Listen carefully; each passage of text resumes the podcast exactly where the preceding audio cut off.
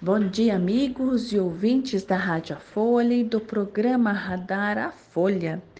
Aqui quem vos fala é a doutora Cláudia Adriana Gergen, engenheira agrônoma, cientista agrícola e artista, né?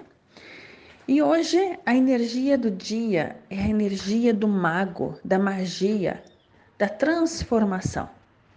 É, foi nos contado que isso não existia, que para isso, né, que, que isso era coisa de contos de fadas, né?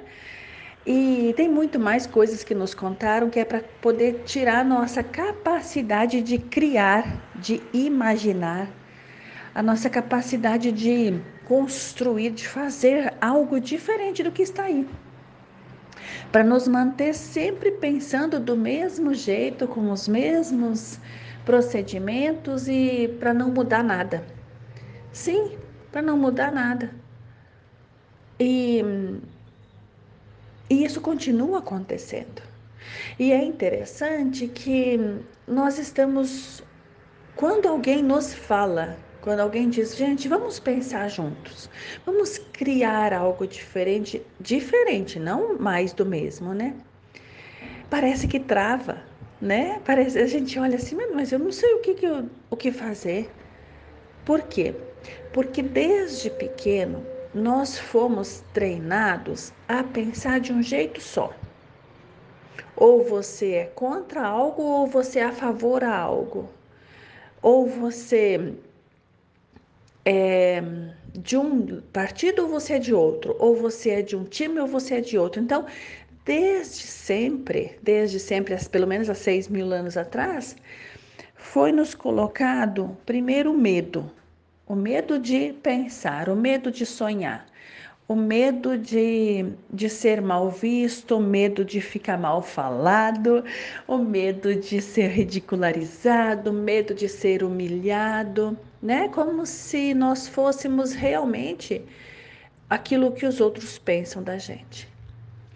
Então, essa primeira parte é muito interessante. E no segundo momento, quando nós começamos a entender que nós, seres humanos, somos apenas imagem e semelhança de Deus, e esse apenas não é pouco, é tudo que há. Quando nós assumimos o nosso papel e deixamos o nosso ego, o nosso, a nossa vontade de lado e dissemos sim, estou aqui, o que precisa ser feito? E a gente vai e faz o que tem que ser feito, tudo fica fácil. E é interessante que demora para a gente entender isso. Demora, sim. E mesmo quando a gente entende, ainda nós voltamos a duvidar deste conhecimento.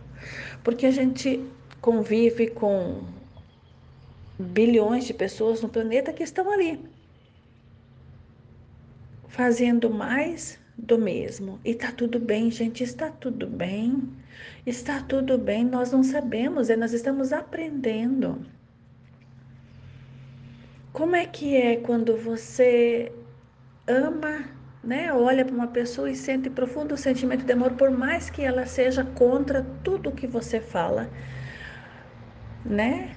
Então, como que você olha para a pessoa e diz sim, está tudo bem? Não tem problema? Como é que é quando a gente ainda. Sabe, quando a gente olha lá na frente e vê. É que nem uma criança, sabe? A gente olha e vê, sabe que a criança vai cair no buraco. Então, o que, que a gente faz? A gente diz: olha, minha criança querida, este caminho pode te levar para o buraco. A criança ela não sabe o que está fazendo. E tem muitos adultos no papel de criança.